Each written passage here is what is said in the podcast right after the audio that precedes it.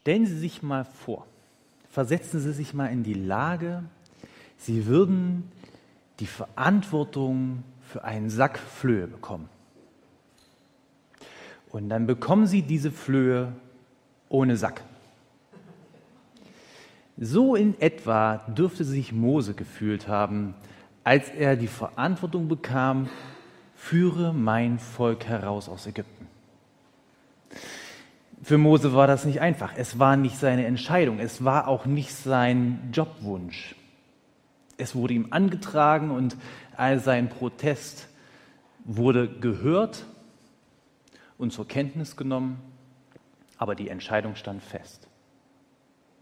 Er soll dieses Volk führen. Diesen Sack Flöhe ohne Sack. Das Volk war zahlreich, ja so groß, dass die Ägypter sich Sorgen gemacht haben, dass sie letztendlich dann in ihrer Macht gefährdet werden. Dieses Volk wohnte seit Generationen in Ägypten. Anfangs in einer friedlichen Koexistenz, aber mehr und mehr verkam es zu einer Sklaverei. Und das Volk wurde unterdrückt. Und es wurde seiner Identität beraubt. Das, was das Volk ausmacht, das, was ein Volk zusammenhält, all das konnte Israel nicht lieben. Es hatte kein Staatsgebiet. Es hatte keine Staatsform, keine Hierarchien, keine Institution. Sie waren Sklaven. Was sie hatten, war die Identität darin, dass sie Nachkommen sind Abraham, von Isaak und von Jakob. Sie hatten einen gemeinsamen Ursprung. Ja, selbst diese religiöse Komponente war brüchig. Sie glaubten an diesen Gott, aber wie wir dann später sehen, nach der Befreiung, nach dem Auszug aus Ägypten und am Berg Sinai, da geht es dann sehr schnell, dass sie sich ein goldenes Kalb gießen. Also auch diese religiöse Komponente war noch nicht so gefestigt. Das war noch nicht etwas, was wirklich dieses Volk zusammengehalten hätte. Und doch hat Gott gesagt, dies ist mein Volk. Das habe ich erwählt. Ich möchte es herausführen. Und an diesem Volk und mit diesem Volk deutlich machen, wie ich liebe und wie ich mich den Menschen zuwende, wie ich mir Beziehungen vorstelle, ja, wie ich mir Freiheit vorstelle. Und wir können nachlesen in der Bibel, wie Mose loszieht zu diesem Volk, wie er dieses Volk anführt, wie er der Sprecher ist zwischen Volk und Pharao, wie er der Sprecher ist und der Vermittler zwischen Volk und Gott. Keine einfache Rolle. Und er führt dieses Volk heraus aus Ägypten. Und sie durchqueren das Rote Meer und sie kommen am Berg Sinai an. Und dort erhält Mose das Gesetz was wir kennen als die zehn Gebote, aber es sind noch weit mehr äh, Regelungen, die dort Mose aufgetragen bekommt. Das reicht von ganz banalen Alltagsregelungen, so etwas, was wir unter einem bürgerlichen Gesetzbuch fassen würden oder eine Sozialgesetzgebung, einem Strafgesetzbuch. Es werden viele Einzelheiten geregelt, die so im Alltag in einem Volk notwendig sind. Und an der Stelle befinden wir uns.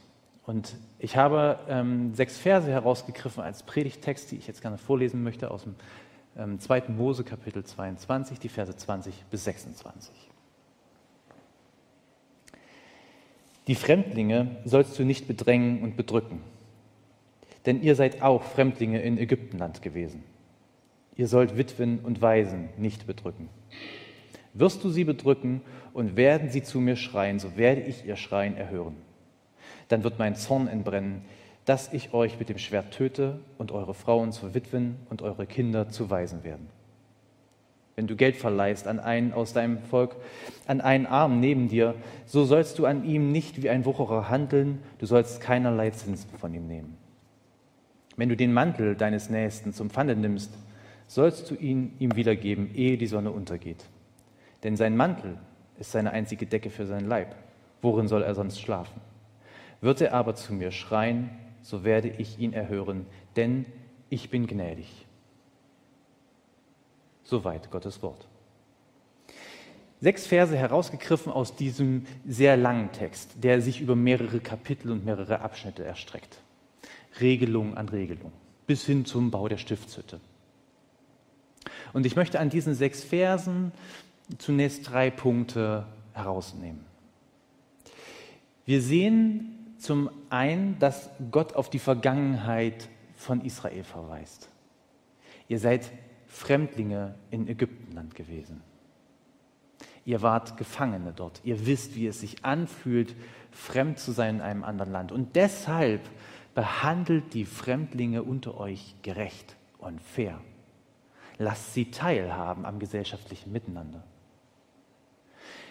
Die Freiheit, die ihr bekommen habt, gewährt sie auch anderen. Zehrt aus der Erfahrung, die ihr gemacht habt. Das begegnet uns nicht nur an dieser Stelle, das kommt immer wieder, dass Gott Israel deutlich macht, ihr seid Fremdlinge gewesen, behandelt die Fremdlinge fair. Und er baut dann eine sehr starke Sozialgesetzgebung um diese Fremdlinge auf. Israel wird immer an seine Vergangenheit erinnert. Und da sehe ich große Parallelen zu unserer Geschichte heute, zu unserer Geschichte als deutsche Nation. Wir erleben heute wieder eine Wahl. Eine Wahl, wo auch Parteien und Menschen antreten, die das so eher nicht hören wollen, dass wir eine Vergangenheit haben. Die das vielleicht sogar als Vogelgeschiss in der Geschichte bezeichnen. Und das ist es nicht. Wann immer wir von Ost- und Westdeutschland sprechen, wann immer wir von den Ostdeutschen und den Westdeutschen sprechen, mit all unseren Vorurteilen und unseren Neckereien, den einen bieten wir Bananen an und die anderen bezeichnen wir als Besserwessis, dann ist das immer Ausdruck einer Erinnerung an diese Narbe, diese Narbe der Verletzung, die wir haben, die Verletzung, die aber nicht nur auf uns begrenzt ist, sondern das ist eine Verletzung, die wir in ganz Europa an unseren Nachbarn und Nachbarvölkern geschlagen haben.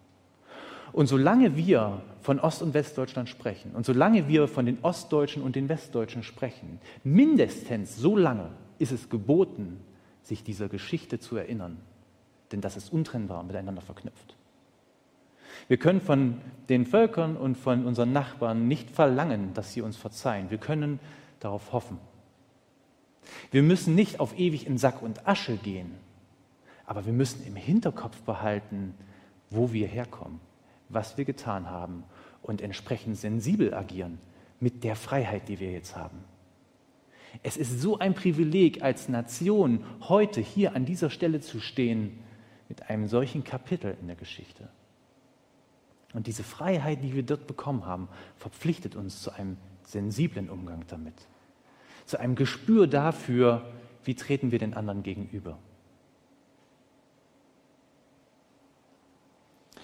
Ein zweiter Punkt. Ich muss ganz ehrlich bekennen, ich finde die Bibel nicht spannend. Die biblischen Geschichten, tut mir leid, da gehe ich pünktlich ins Bett. Das ist nicht so, dass ich dann noch eine Seite umblättere und denke so, oh, was passiert jetzt mit den Philistern? Nein. Aber sie hat Spannungen.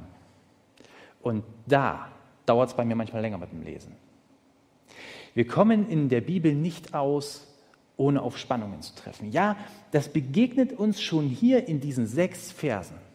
Da haben wir im Vers 23 den Gott, der sich schützend vor die Waisen und vor die Witwen stellt und dazu aufruft, diese zu schützen. Denn wenn sie zu ihm schreien werden und wenn sie nicht geschützt werden, so wird sein Zorn entbrennen und er wird die Frauen Israels zu Witwen machen und die Kinder zu Waisen. Ergo, er wird die Männer erschlagen.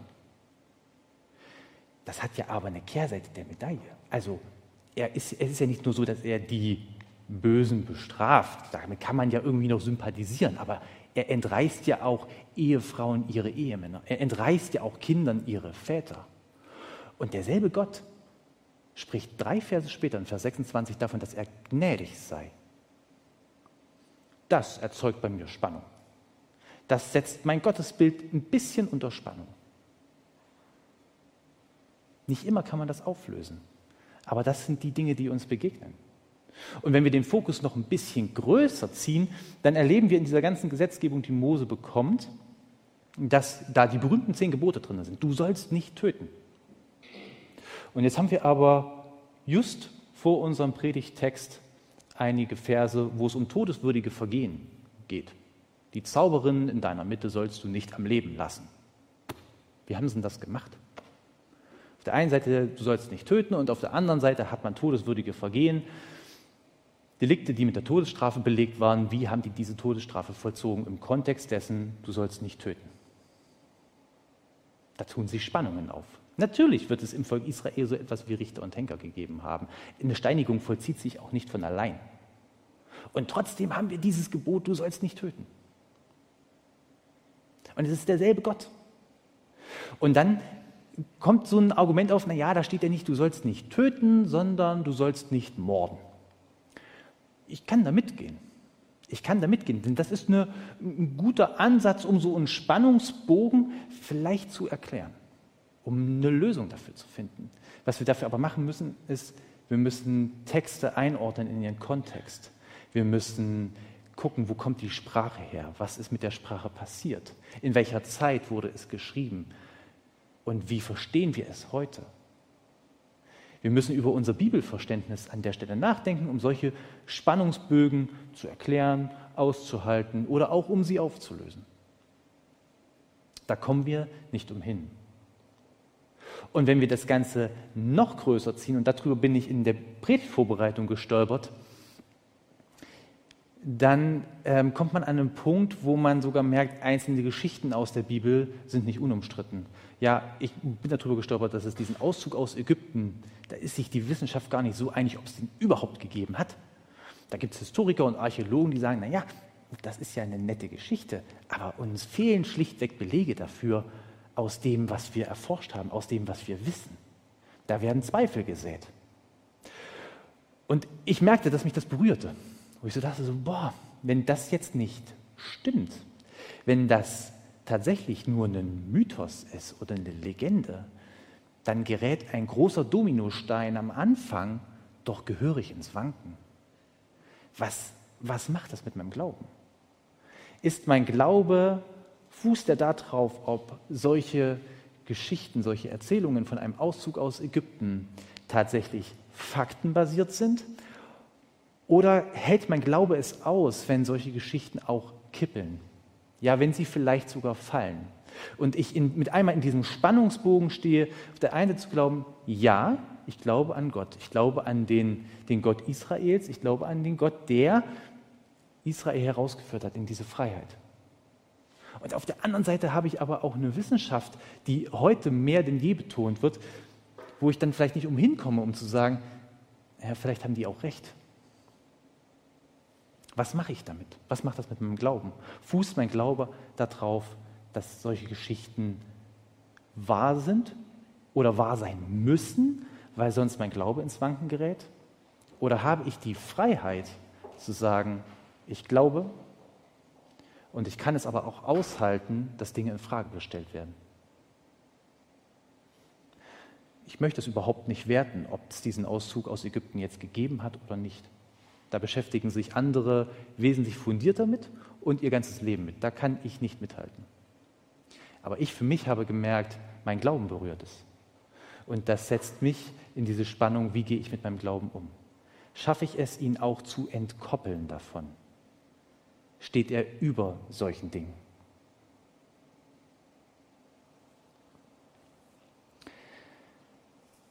Ein dritter Punkt. Wir sehen an der Geschichte, wie Gott mit diesem Volk Israel verfährt, dass er ein uns Menschen eigentlich fremdes Prinzip umkehrt oder fremdes Prinzip anwendet, so rum. Er befreit dieses Volk in, in die Freiheit aus der Sklave heraus und legt ihm dann Regeln auf. Er schafft dann den Rahmen, er schafft dann ein Gesetz. Nicht um das Volk zu knechten und zu unterdrücken, nein, sondern ein Gesetz, um dieses Volk in der Freiheit zu führen, um dieses Volk, diesem Volk in der Freiheit auch Identität zu geben. Das, was es bislang nicht hatte. Es hatte kein Gesetz, es hatte keinen Rahmen, es hatte nicht so etwas wie eine Hierarchie, ein Staatsgebilde. All das wird jetzt geformt.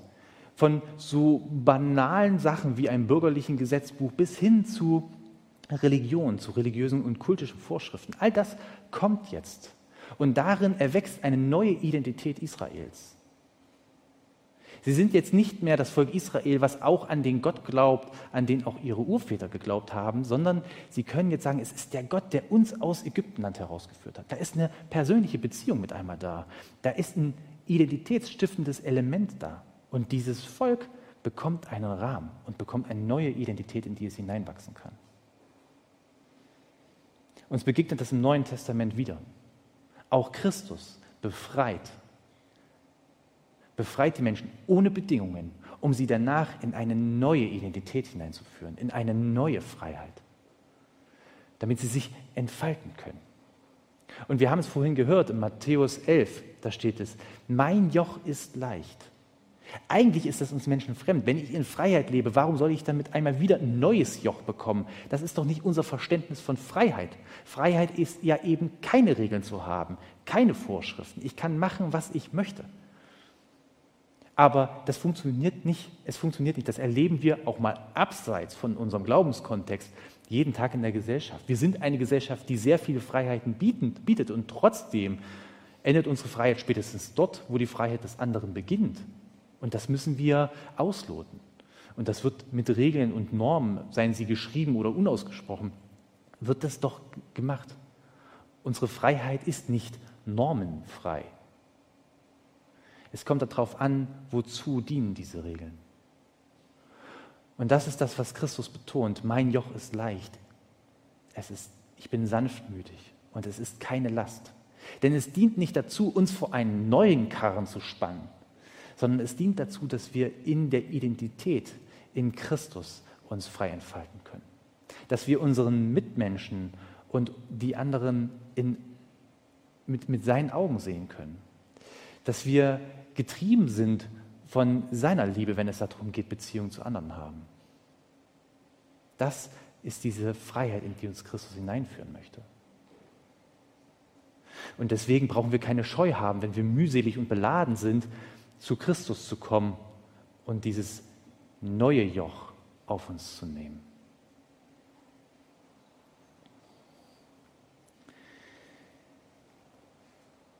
Vielleicht ist das so ein bisschen wie wenn ich einen neuen Job anfange. Wenn ich einen neuen Job anfange, dann, dann ist das nicht so, dass ich erstmal alles lernen muss, dass ich all das brauche oder all das lernen muss, was ich in diesem neuen Job dann anwenden muss, bis hin zur kleinsten Tätigkeit, sondern wenn ich in diesem neuen Job anfange, mit all den Qualifikationen, mit denen ich komme, dann ist es immer noch ein Learning on the Job. Ich werde immer noch eingearbeitet, ich wachse da noch rein. Und um diese Rolle auszufüllen und neu zu gestalten, und zu prägen. Das ist ein Prozess, da begegnet uns das. Da begegnet uns, dass ein Neuanfang vor neuen Regeln steht. Ansonsten sind wir doch bestrebt, immer wieder Dinge auch an Regeln zu knüpfen. Ich kann dir erst vergeben, wenn. Und das ist ein Prinzip, was uns bei Gott nicht begegnet. Und ich habe zum Schluss so drei Punkte ja, herausgearbeitet oder es sind so Punkte, die mir gekommen sind während der Predigtvorbereitung. Das ist nicht abschließend, das mag nicht auf jeden zutreffen, ähm, seien Sie frei damit umzugehen, wie immer Sie möchten. Aber es sind drei Punkte, die mir doch gekommen sind, wie bezieht sich das in unserem Alltag praktisch ein? Zum einen, dass unsere Beziehungen ehrlich sind, die wir führen. So wie Gott mit uns eine ehrliche Beziehung geführt hat und führt, nämlich aus Liebe heraus. Er sieht in uns nicht ein Missionsziel, sondern er sieht in uns einen Menschen, ein Individuum, den er für sich gewinnen möchte, den er liebt und den es dauert, wenn wir uns von ihm abwenden. Und zwar nicht, weil ihm ein Schäflein einfach nur verloren geht, sondern weil ihm diese Beziehung verloren geht, an der er so hängt. Daran können wir uns ein Beispiel nehmen, dass wir die Beziehungen, die wir im Alltag führen, sei es zu Christen, sei es zu Nichtchristen, Arbeitskollegen, Nachbarn, wem auch immer, nicht daran knüpfen, wessen Glaubens sie sind oder wessen Unglaubens sie sind.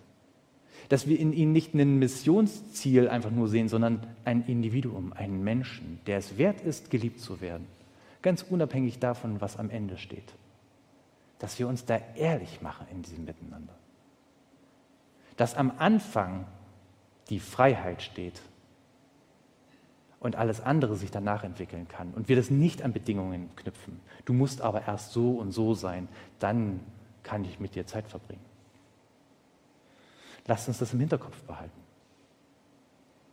Ein zweiter Punkt. Und das knüpft an diese Historie an, an die Historie, die, die Vergangenheit, die in unserem persönlichen Leben liegt, die als Familie oder Gesellschaft hinter uns liegt.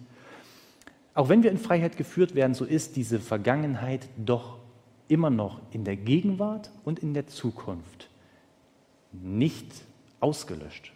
Wir tragen sie in uns. Und mitunter tragen wir da ein sehr schweres Paket mit uns. Mitunter haben wir, ohne etwas dafür zu können, schwere Last auf die Schultern bekommen. Wir haben Zerbruch erlebt, sei es der Familie, sei es der Ehe, sei es innerhalb von Geschwisterbeziehungen, was auch immer.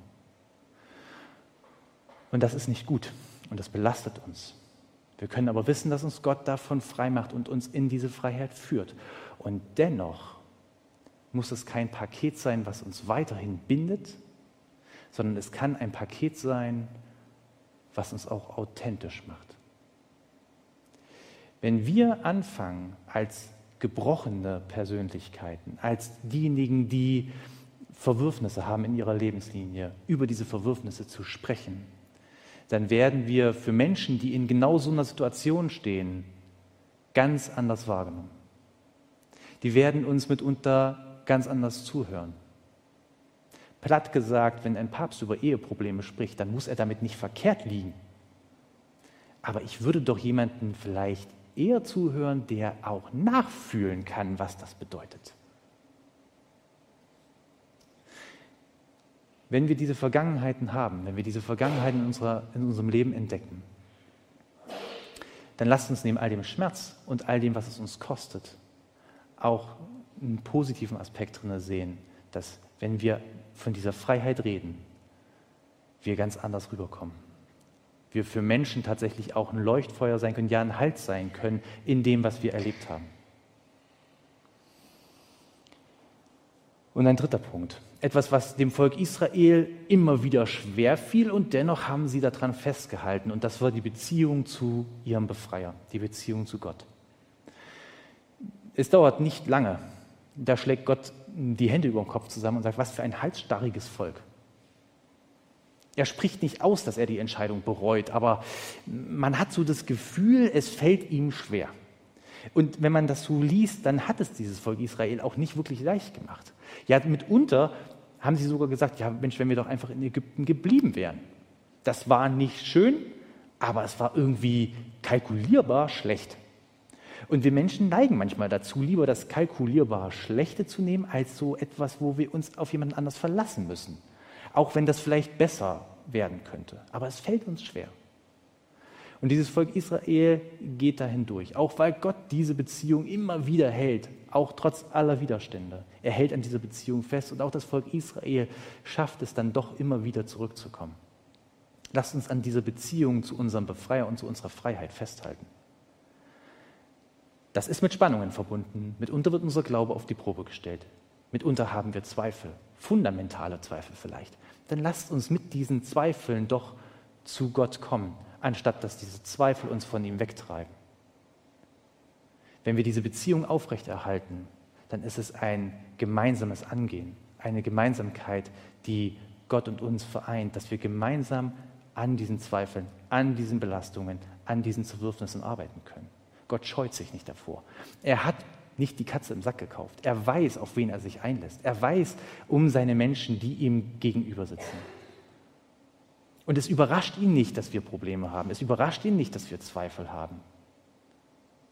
Mit dem Wissen darum hat er uns trotzdem errettet und sich trotzdem uns zugewandt. Wir brauchen uns nicht dafür zu schämen, dass wir unvollkommen zu ihm gehen. Und so möchte ich nochmal den Punkt hervorheben, wie Christus im, äh, gesprochen hat, wie es uns im Matthäus-Evangelium berichtet wird, dass wir zu ihm können. Wir als die mühseligen, als die beladenen und dass wir zu ihm kommen mit all dieser Last, sie abladen können und uns unter sein Joch unterordnen dürfen. Denn es ist leicht und es tut uns gut. Es verhilft uns in eine neue Identität, in der wir Freiheit leben können. Ich möchte beten. Vater, ich danke dir dafür, dass du dich uns zugewandt hast, obwohl wir so sind, wie wir sind. Ich danke dir dafür, dass du an den Beginn der Beziehung Freiheit stellst und alles andere wachsen darf. Ich möchte dich bitten, dass wir den Mut haben, uns darauf einzulassen. Dass wir den Mut haben, uns darauf einzulassen, dir nachzufolgen, uns dir unterzuordnen, auf dich zu hören. Den Mut haben, Dinge zu wagen, auch wenn sie beim ersten und zweiten Mal vielleicht scheitern. Dass du uns immer wieder einen Neuanfang gibst und immer wieder neue Kraft gibst. Begleite uns in der Beziehung und ja, Herr, wir glauben und hilf du unserem Unglauben. Amen.